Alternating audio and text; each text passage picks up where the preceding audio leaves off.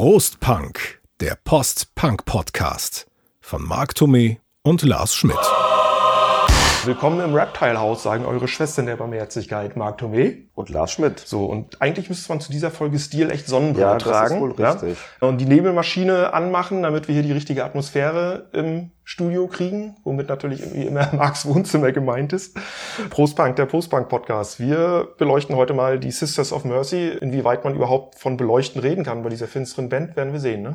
Ja, endlich mal wieder eine reine Bandfolge, ne? Also haben wir jetzt schon länger nicht Unsere mehr gemacht. dritte nach Depeche Mode und The Cure. Ja, ja gut, hat auch einen gewissen Stellenwert schon irgendwo. Für dich wesentlich mehr als für mich. Ich habe Sisters of Mercy damals kennengelernt ähm, über die Flatland, aber noch völlig aus dem Kontext. Also ich habe die über Formel 1 kennengelernt und fand die Musik so als 16-Jähriger einfach geil. Was ja auch irgendwie so ein Zeichen ist, dass die Flatland, finde ich, durchaus diesen Spagat hinkriegt zwischen so klassischer Sisters of Mercy Düstermusik und eben Pop. Also ich glaube, das Ding konntest du auch echt wunderbar als Pop-Songs hören. Das hat ja nichts mehr mit nebelverhangenen Bühnen und man sieht kaum was außer so ein paar Schemen, sondern das ist ja wirklich in dieser, in dieser Endzeitwelt da so verortet und also interessant eigentlich. Ja, fand ich ja. jetzt schon, dass er halt auch mich damals irgendwie mit der Musik angesprochen hatte. Und da ist mir dann erst aufgefallen, was damals schon die Sisters ähm, für einen mega Ruf hatten. Ne? Also das war ja dann, wenn du dich damit befasst, merkst du, das ist so in Sachen Gothic Rock irgendwo schon damals so State of the Art. Ja, also das war schon Fall. das Wichtigste, Auf was man Fall. da auch irgendwie wenn hören sie, konnte. Auch wenn sie sich selbst, wie viele andere Bands aus der Szene, ja immer ein bisschen gescheut und ein bisschen kokettiert haben. Und ja, nein, nein, das ist ja kein Gothic und wir gehören ja gar nicht dazu.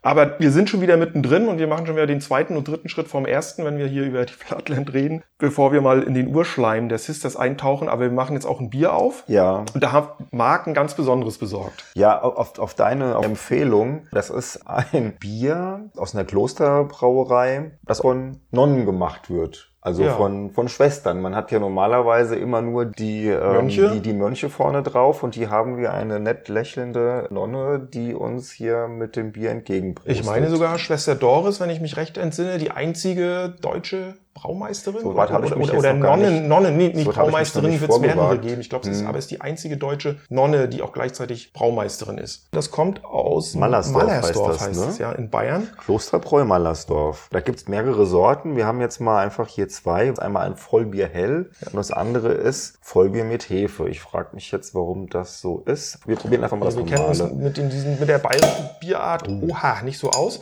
Aber auf jeden Fall, wenn wir schon hier über eine Band namens Sisters of Mercy reden, dann gibt's halt auch ein Nonnenbier dazu.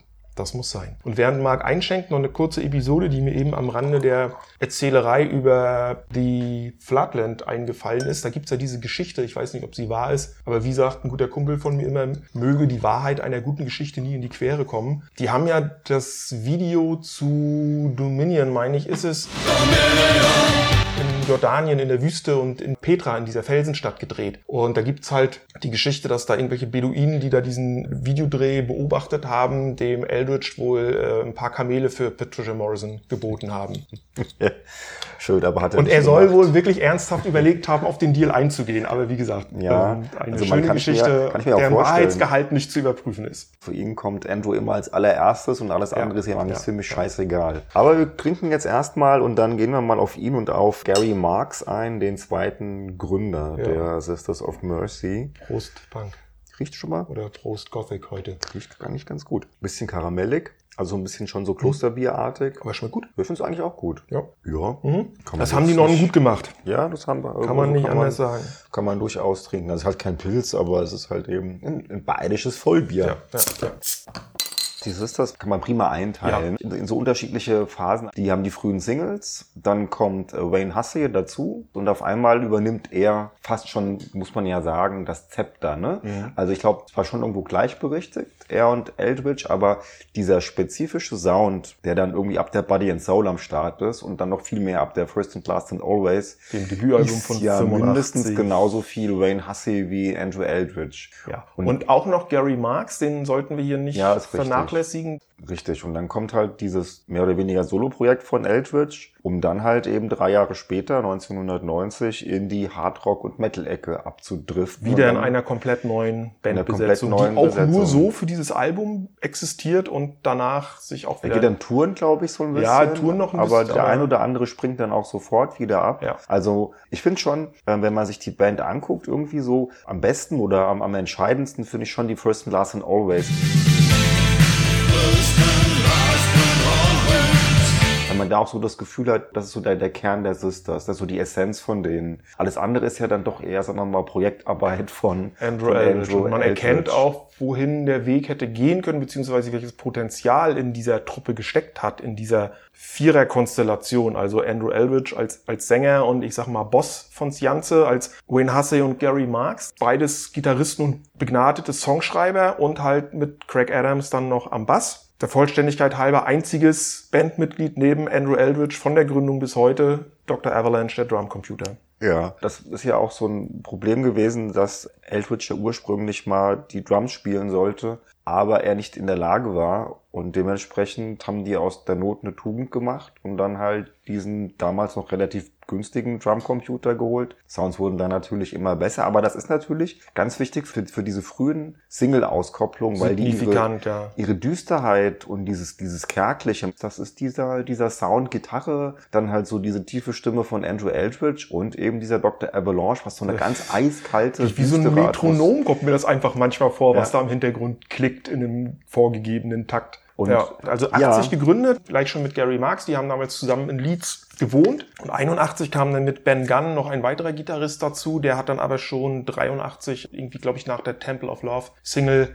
Tschüss gesagt, weil der schon damals irgendwie nicht mehr äh, mit der Ausrichtung des Sisters zufrieden war. Ja, und das Interessante ist also, die erste ähm, EP ist ja äh, The Damage Done. Ich meine, die hätten sogar dann irgendwo bei John Peel, ich glaube, ähm, das, das lief bei Ja. denen auch. Also Andrew Eldridge sagt das ja auch, wir machen Musik, damit die bei John Peel läuft. Also Eldridge, das ist so, eine, so ein, schon ein Faktum. Dem ging es, glaube ich, nicht immer nur darum, ähm, seine, seine künstlerischen Ambitionen umzusetzen, sondern der wollte auch wirklich mit der Musik Kohle machen. Ich glaube, das war für ihn schon auch ein ganz wichtiger Faktor. aber irgendwie so ambivalent in meinen Augen, weil er hat sich ja lange Zeit vor dem Mainstream gesperrt und als sie dann mit der First and Last and Always und mit dem, was ein Wayne Hussey vorhatte, so einen Schritt Richtung Mainstream gemacht haben, hat er sich ja dagegen gewehrt. Also das ist immer so ein bisschen und dann hat er es letztendlich auf der Schwier- ja, hinterher ja mit der ist- Flatland es- hat er es ja wieder ja, selber gemacht. Also, Also, es ist ganz deiner Meinung. Also ich finde, das ist, das ist total ähm, schwierig. Also auch wenn Ja. ich mir jetzt heute von beiden, von Eldridge wie auch von Wayne Hussey, Kommentare zu First and Last and Always anhöre oder anschaue, man hat das Gefühl, die hassen sich immer noch so sehr, dass die beide diese Platte nicht gut finden Ja, können. Ähm, der, ich weiß gar nicht, ich glaube, es ist, ich meine, es wäre sogar der, der Gary Marks, der sich dann beschwert hätte, das wäre überhaupt gar nicht mehr Sister-Style, ja. Also die hätten da sich schon, schon so weit von dem entfernt, was man eigentlich vorgehabt hätte. Und Eldridge sagt dann, glaube ich, es wäre irgendwie zu clean produziert. Und Hassi sagt dann auch irgendwie sowas, man hätte die Platte viel besser machen können. Also man merkt so richtig, die sind mit dem Ding nicht, nicht wirklich einverstanden, obwohl Ja, wir wahrscheinlich beide uns relativ einig sind, dass es eigentlich schon die, die, Platte die ist. beste Platte also mit der ist. gleich noch zusammen mit der Reptile House Ja. EP, die zwei Jahre vorher die erschienen genau ist. das nämlich macht, was wir eben gerade schon besprochen haben, die diese eisige Atmosphäre, die die frühen Sisters haben, eigentlich optimal ähm, ablichtet. Und dann kommt es halt eher so ein bisschen in diesen Rock-Kontext und das ist dann halt eben die First and Last and Always, die aber dennoch irgendwo halt immer noch diese finstere Atmosphäre durchaus hier transportiert. Mhm. Anders als die Mission-Sachen, die finde ich zum Beispiel um einiges rocklastiger. Ich würde noch mal kurz zurück ins Jahr 83 springen. 83 ist ja die schon angesprochene Reptile House EP erschienen und die Single Alice. Alice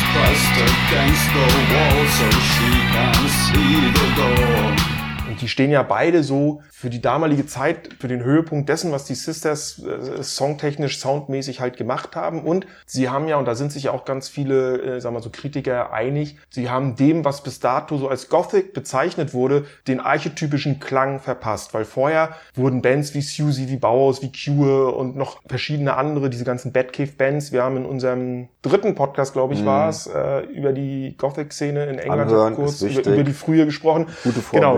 Für heute. Und Die wurden alle zwar so pauschal mit dem Begriff Gothic abgetan, aber die haben ja alle ganz unterschiedliche Musik gemacht. Die waren ja so, jeder hatte so seinen eigenen Sound. Und dann kamen die Sisters und da haben dann alle gesagt, ja, das ist eigentlich das, was man sich unter Gothic-Musik vorstellt. Ja, Dieser und- Gitarrensound, dieses minimalistische teilweise, dieses düstere Die Stimme halt von ihm. die Stimme. Und die ist ja bis heute eine Blaupause für, für ganz Ja. viele Bands, die danach gekommen sind. Also es ist auch wirklich gut gemacht. Also wir hatten auch Ja. da eben bei unserer Gothic-Folge drüber gesprochen, dass das wirklich ähm, ein ganz zentraler Punkt ist. Also genau diese beiden EPs sind total wichtig für die komplette Szene und klingen auch heute immer noch gut, weil sie halt wirklich ganz eigenartig sind und eigentlich auch zu dem damaligen Zeitpunkt beispiellos. Ja, Mhm. das gab's noch nicht, so, Ja. ein, so ein Sound. Plus halt dann noch so ein bisschen, weißt du, das ganze Outfit, was die hatten, so dieses düstere mit den, mit den Cowboy-Hüten. das kam erst später. Aber, aber auf der First and Last and Always. Ja, ja, da kam das ja. ne? Das- das war auch ein Wayne Hussey, der das mit Wayne reingebracht. Ja, ne? ja. Weil Mission war ja danach, ähm, hat das ja fortgesetzt, ne? Ja. mit diesen Cowboy-Hüten Ja, und so ja, dieser, ja. weil immer dann, wenn man irgendwie so ein bisschen über die, die Sisters und so nachdenkt, hat man irgendwie dieses Bild immer vor Augen mit diesen Cowboy-Hüten und mit diesem äh, Italo-Western-Sound. Dabei sind das ja eigentlich die Fields of the Nephilim, die genau Die das dann gemacht auch kopiert haben. Also es gibt vielleicht, ähm, Phantom ist vielleicht ein Song von den Sisters, der so ein bisschen in so eine Western-Style-Richtung irgendwie abdriftet. Aber ansonsten, finde ich, haben die das gar nicht irgendwie so, die, die Sisters. Nee, ich überlege gerade, so ein bisschen die, so wollte ich gerade sagen, auf der First ja. and Last and Always gehen die Gitarren manchmal so ein bisschen so, wenn ich so an so Rock in the Hard Place denke. Aber nee, das war auch schon ein, ein Wayne Hussey, der das mit reingebracht hat. Eben, wir, wir können es ja jetzt mal, wo wir eh schon sind, ich glaube, die Frühphase haben wir, glaube ich, abgehandelt, weil da waren es halt die Singles bis zu diesem, wie gesagt, Alice Reptile House EP. Dann kommt Temple of Love und Wayne Hussey kommt dazu. Wayne Hussey ist ja auch eine ganz interessante Persönlichkeit. Der ist ja als Mormone erzogen worden Ach, das und ist dann, nicht. genau, äh, in, in Bristol, glaube ich, hat dann irgendwie gesagt, ihr könnt mich jetzt alle mal, äh, ihr habt damit nichts mehr am Hut, ist nach Liverpool gegangen und da in die Postpunk-Szene eingetaucht, ähm, hat zuvor bei Dead or Alive zum Beispiel gespielt und hat sich dann aber, wie gesagt, für die Sisters entschieden und hat dann gleich am Anfang gesagt, die älteren Songs von den Sisters sind großartig, aber sie schöpfen ihr Potenzial nicht aus. Seitdem ich dabei bin, achten wir viel mehr auf Arrangements und solche Sachen. Nur er hatte eben mit dem Eldridge ein anderes Alpha-Tier und wie es dann immer so ist, wenn du zwei Alpha-Tiere hast, Ja. irgendwann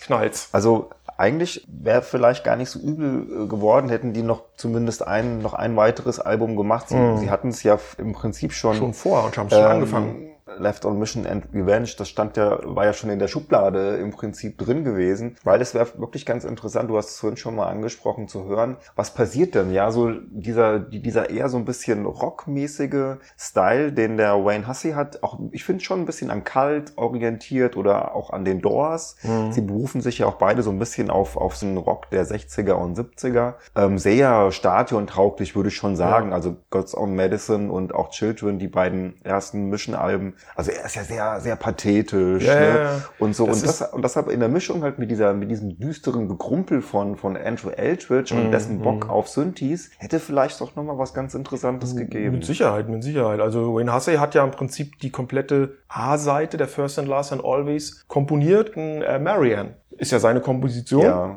auch ne, eine der Und wirklich ziemlich grandiosen. Einer der besten Songs. Sister-Songs, Ja. wenn nicht sogar der beste, finde ich. Einer meiner persönlichen, absolut persönlichen Lieblingssongs. Also wenn ich so eine Top 5, wir hatten ja auch mal überlegt, ne, so eine, sowas zu machen, so eine Top 5 der absoluten Lieblingssongs, so viel kann ich schon verraten, der wäre dabei. Mhm.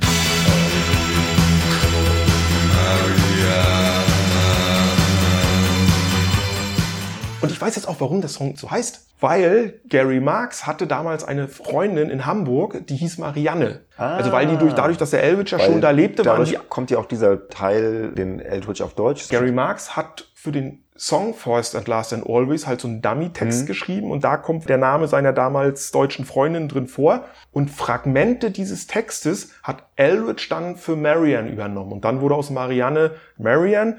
Ob das auch der Grund war, weswegen die letzte Strophe dann auf Deutsch gesungen wird, weiß ich nicht. Macht den Text auch nochmal so, finde Ja, ich, ja, geheimnisvoll, weil man muss auch genau hinhören, was, ja. was er da jetzt auf Deutsch genau Ja. singt und Ja, ist schon so ein Gänsehaut-Track, weil der zum einen halt unglaublich finster daherkommt, aber auf der anderen Seite natürlich auch prima tanzbar ist, weil er halt einfach so einen gewissen Druck eben auch entwickelt. Also schon, Ja. schon ziemlich großartiges äh, Stück Musik. Die Texte stammen natürlich ausschließlich von Eldridge und auch da gab es ja das Problem, das hat ja mit zu diesem Konflikt, der es ja schon während der Produktion entstand, geführt, dass die beiden Songschreiber voller Tatendrang irgendwie da losgelegt haben und dann sagt der Hassi irgendwann, wir probten sehr viel und intensiv, aber nie zusammen mit Andrew, weil der sich auch gleichzeitig als Manager der Band gesehen hat und geguckt hat, irgendwie Kohle reinzutreiben und die Band zu vermarkten und bekannt zu machen. Und der Gary Marks sagt dann, Eldridge hat sich viel zu sehr mit der geschäftlichen Seite beschäftigt und darüber seine Kreativität eingebüßt. Die haben gesagt, hey, wo sind denn deine Texte? Und er kam mit den Texten nicht bei. Ja, sie haben ja die Texte dann, sie haben ja dann teilweise selber Texte geschrieben, um halt dann zumindest mal proben kann und Genau. so. Und ich, das muss ich auch sagen, ich finde auf der First and Last and Always, vielleicht bilde ich mir es auch ein, aber ich finde, dass der Andrew Eldridge da teilweise ein bisschen bocklos irgendwie wirkt. Na, Er hat ja auch noch einen Zusammenbruch gehabt wegen Amphetaminmissbrauch und anderen Dingen. Ist er ja kollabiert im Studio, musste ja längere Zeit auch ins Krankenhaus. Das hat ja auch noch diese ganze Produktion noch verzögert. Kam wahrscheinlich alles zusammen. Ne? Und dann war das Ding fertig und sie gehen auf Tour. Und mitten in der Tour sagt dann Gary Mark so, jetzt hau ich ab. Dann mussten sie die Tour als Trio weiterspielen. Das heißt, Hassey musste dann irgendwie alle Gitarrenparts spielen, was aber funktioniert hat, weil er eben auch ein super Gitarrist ist. Kann er ja. Hm. Dann gibt es ja, offiziell war es ja ohnehin als letztes Konzert der Tour angekündigt. 18.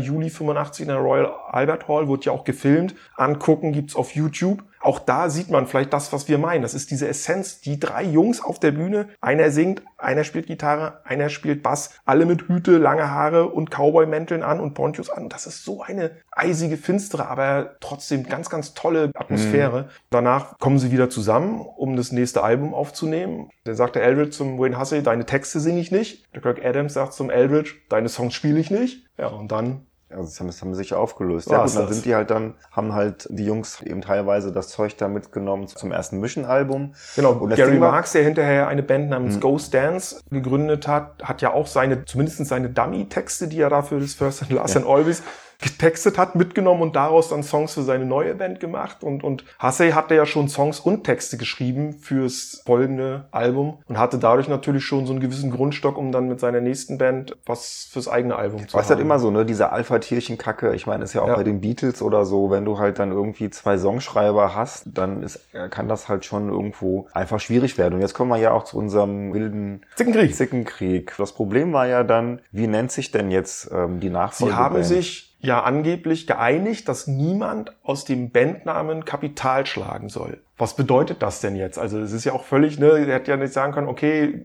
ich behalte den Namen und zahle euch dafür, keine Ahnung, einen Abschlag. So eine Beispiele gibt es ja auch in der Musikgeschichte. Dann Wayne Hussey und Craig Adams machten dann folgendes, Mark. Ja, sie wollten sich The Sisterhood nennen. Genau. Und haben schon Konzerte unter dem Namen Haben schon gegeben. Konzerte Haben sich eben. noch zwei, noch zwei weitere Musiker dazugeholt, Ja. noch einen zweiten Gitarristen und einen Drummer. Und dann war ähm, Andrew Aldridge ein ganz schlauer Hund und hat dann irgendwo im Studio von jetzt auf gleich mit einem Gastsänger ein Album zusammen. Erstmal eine Single, genau, Giving Ground. Everything is lost in the giving ground. Dann halt äh, ein Album zusammen ge, ge, ge, ge, Kloppt, kann man ja gekloppt, fast muss man schon sagen. Einfach um halt den Namen für sich Ja, beanspruchen um den zu können. eintragen zu können und damit das Recht auf. Daraufhin war dann das durch. Dann haben die anderen beiden halt gesagt, leck mich doch am Arsch, dann nennen wir Ja. uns halt The Mission, weil ja auch das The Mission war ja so, hing schon so ein bisschen in der Luft. Ja. Und Eldridge hat dann halt aber auch mit dem Album sich, glaube ich, keinen großen Gefallen getan, also das Album Gift, Nee. weil du hast, ne? Ja, ich hab's. Aber fand ich damals schon eher mittelprächtig, habe ich mir jetzt nochmal angehört. Also Ja. es ist, ist genau das, was es nämlich war. Zusammengekloppter Kram. Ne? Es war ein reiner Schnellschuss, um dem anderen den Mittelfinger zu zeigen, Richtig. sich die Rechte an dem Namen Sisterhood zu sichern und Was man allerdings, Mehr was man, was man ein bisschen merkt an dem Album ist, ähm, das sagt auch äh, Andrew Eldridge irgendwo, und man merkt es auch an der Flatland, dass es ein bisschen darum ging, diesen rockigen Ansatz auch wieder zurückzudrehen. Also weil Ja. die Flatland hat ja eigentlich, ist ja eigentlich eher ein elektronisches Album. Und ich glaube, das war halt auch so ein bisschen das, was er damals so, so auch geplant hat. So, und da wäre er sich natürlich mit Wayne Hussey auch ins Gehege gekommen, weil der ist ja ein klassischer Rocker.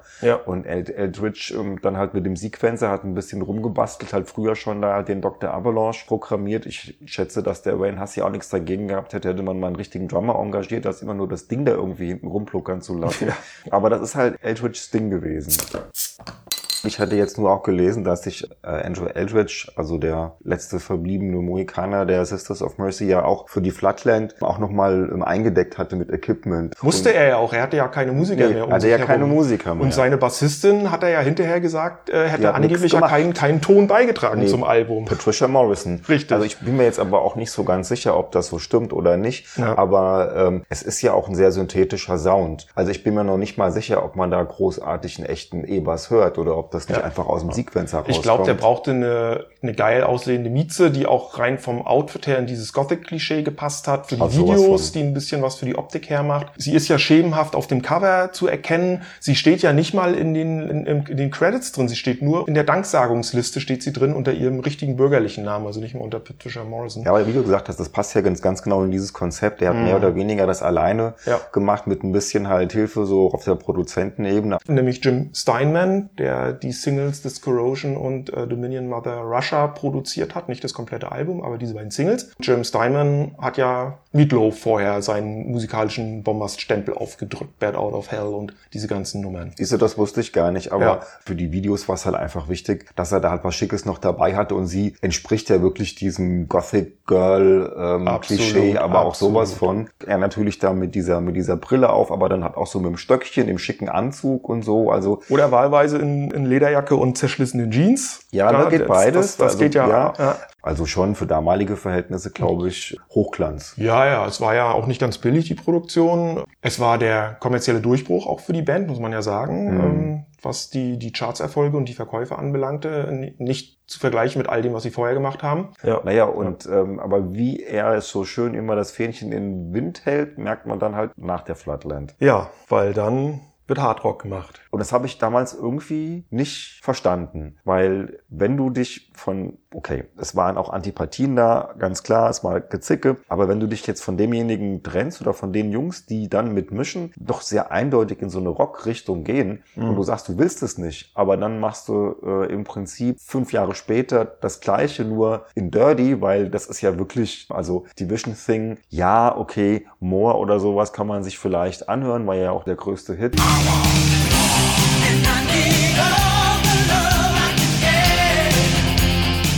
Das ist wirklich Headbanger-Musik. Das ist, hat mit dem, was ja so, was Wayne Hussey mit Mischen macht, hat das ja wirklich wenig zu tun. Es ist ja einfach so drei Gitarren und bam, gib ihm. Poser-Rock noch umschreiben, Ja, ich wenn man ganz sagen. böse sein wollte, sagen. Also ich- ich fand es ich fand's trotzdem gut, wahrscheinlich, weil ich dann doch so eine kleine rockige Ader hab. Gut, das haben wir ja schon ganz oft festgestellt, dass ich mit Rockmusik ja dann doch noch mehr anfangen Ja, ja, kann oder ich- eine ja höhere Affinität ne. habe als, als du. Und ich fand es damals geil. Ich habe mir das natürlich dann auch äh, Ende 90, als es erschienen ist, ähm, sofort geholt. Damals hatte ich dann ja endlich auch die D-Mark und konnte mir Platten kaufen.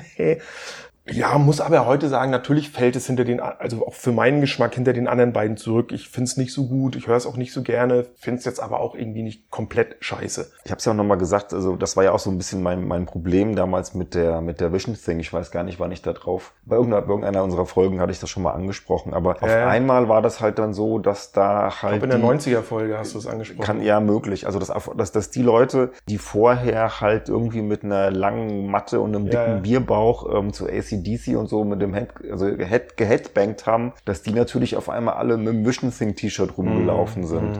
Und persönlich, wie gesagt, fand ich die Platte auch nicht so gut und mir ging diese Rocker-Attitüde, die man da halt so an den Tag gelegt hat, auch irgendwo auf den Keks. Und ich fand das halt auch nicht authentisch, weil der macht das dann, glaube ich, auch wirklich, indem er bestimmte Situationen analysiert hat und bestimmte Strömungen aufgegriffen hat. Und da war wahrscheinlich 1990. Der hat 1989 hier Poison von Alice Cooper gehört und das Video dazu gesehen und hat er gesagt, das mache ich jetzt auch. ja, so kommt Guck eine dir mal, wirklich, ja, kennst, ich, kennst ich weiß, ne? ja, Guck. Auch mit den, mit den Mädels da auf dieses Video von Moore, wo, wo dann diese, diese Mädels da in ihren äh, Lederminis stehen. Klar, ist ein Hingucker, ne? Aber guck dir das Video von Poison von Alice Cooper an. Da gibt's die Mädels auch.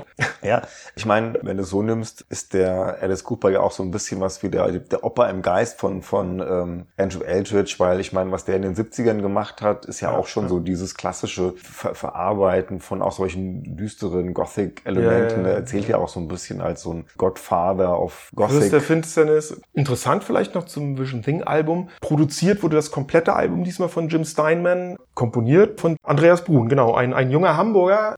Der hat damals maßgeblich für diesen äh, Gitarren Sound und Stil auf der Vision Thing gearbeitet. Als Bassist haben sie dann ja den Tony James, ganz früher Generation X, Six Six danach Sputnik. Six Six Sputnik ähm, geholt und Maggie Riley, die die weiblichen Backing Vocals gesungen hat, die ja vorher durch Mike Oldfield. Get to France und diese Geschichten Moonlight Shadow. Moonlight Shadow bekannt geworden ist. Ja, da ging es, glaube ich, echt nicht mehr um jetzt große Kreativität, sondern da ging es einfach um einen wuchtigen Sound Ja. und eben das zu bedienen, was eben da gerade angesagt war. Und ein bisschen schwierig, weil man dann ihm auch unterstellen kann, dass es halt nicht mehr darum geht, hier irgendwie eine Vision umzusetzen, obwohl das Ding ja Vision Thing heißt, sondern halt eher darum, äh, was mache ich denn für Musik, damit ich damit ordentlich abräumen kann. Mich ärgert und stört an, an der Band und an dieser ganzen Historie, dass danach ja im Prinzip nichts mehr kam. Also ja, 92 gab es nochmal eine Neuauflage der Single Temple of Love, diesmal mit Riesenhit. Ofra Hasa, der israelischen Sängerin.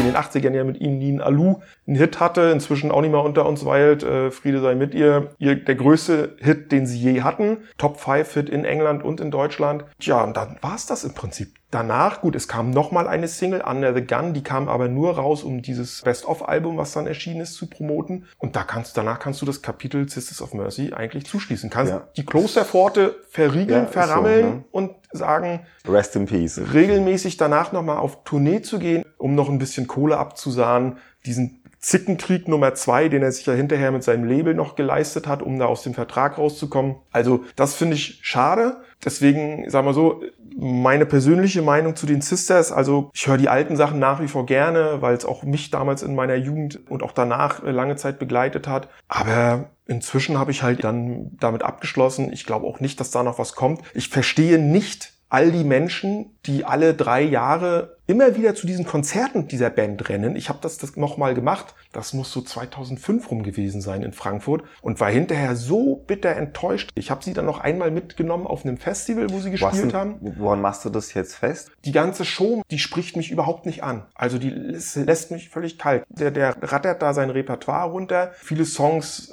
so in meiner Erinnerung, auch von den Älteren, wurden dann auch in so einem etwas neueren, etwas schnelleren, rockigeren Gewand auch gespielt. Er hatte ja dann auch neue Songs dabei, die live gespielt wurden die mich aber auch alle nicht vom Hocker gehauen haben. Der Spirit, der Geist, das Flair, diese, diese Düsterheit, dieses mystische, beklemmende, dieses bedrohliche, diese Atmosphäre, die die früher auf ihren Platten erzeugt haben oder auch auf diesen Konzerten, wenn man sich das anguckt, was ich vorhin angesprochen habe, das geht mir da total ab. Da gehe ich jetzt auch echt hart mit ihm ins Gericht, ist vielleicht auch ein bisschen persönliche Frustration mit dabei, aber so what. Ich bin dafür ein großer Mission-Fan geworden danach. Also bei Eldridge hatte man ja noch, noch immer gehört nach der Vision Thing, ähm, es, es gäbe Ja, irgendwo ja, verschiedene genau. Sachen, die er dann noch im Repertoire hätte oder in der Schublade liegen hätte und er würde das auch gerne machen. Dann war halt irgendwann Schluss einfach. Ne? Ja. Aber man muss halt schon sagen, jetzt so in der Zeit, und das ist ja auch wieder unsere Prost-Punk-Zeit, über die wir uns hier unterhalten haben, also zwischen 80 und 90, das ist ja eigentlich so die Zeit der, der Sisters, war das schon wichtig. Und eben, Auf jeden Fall. Wie, wie wir vorhin auch schon festgestellt haben, es ist interessant mit diesen vier Phasen, ne? so diese Frühphase, die so diesen eiskalten Gothic-Sound irgendwie definiert, dann so diese coole Zusammenarbeit mit Wayne Hussey und diesem echt klasse Album The First and Last and Always, dann halt so dieses Single-Projekt von Eldridge, was ja auch durchaus, also Du, ich hab dir Miss vorhin- Corrosion, das sind schon, das sind schon Das geile ist ein Sachen. Hammer. Also Ja. das muss man wirklich sagen, auch wenn er, ich sag mal so, statt zehn Minuten auch nach sieben Minuten gut hätte zu Ende sein können, Aber das weil pumpt halt auch durch. ja, ja, aber das ist, es ist halt eine gran grandiose, bombastische Nummer, über die ich die Sisters ja auch mal kennengelernt Bei habe. mir geht's ja genauso.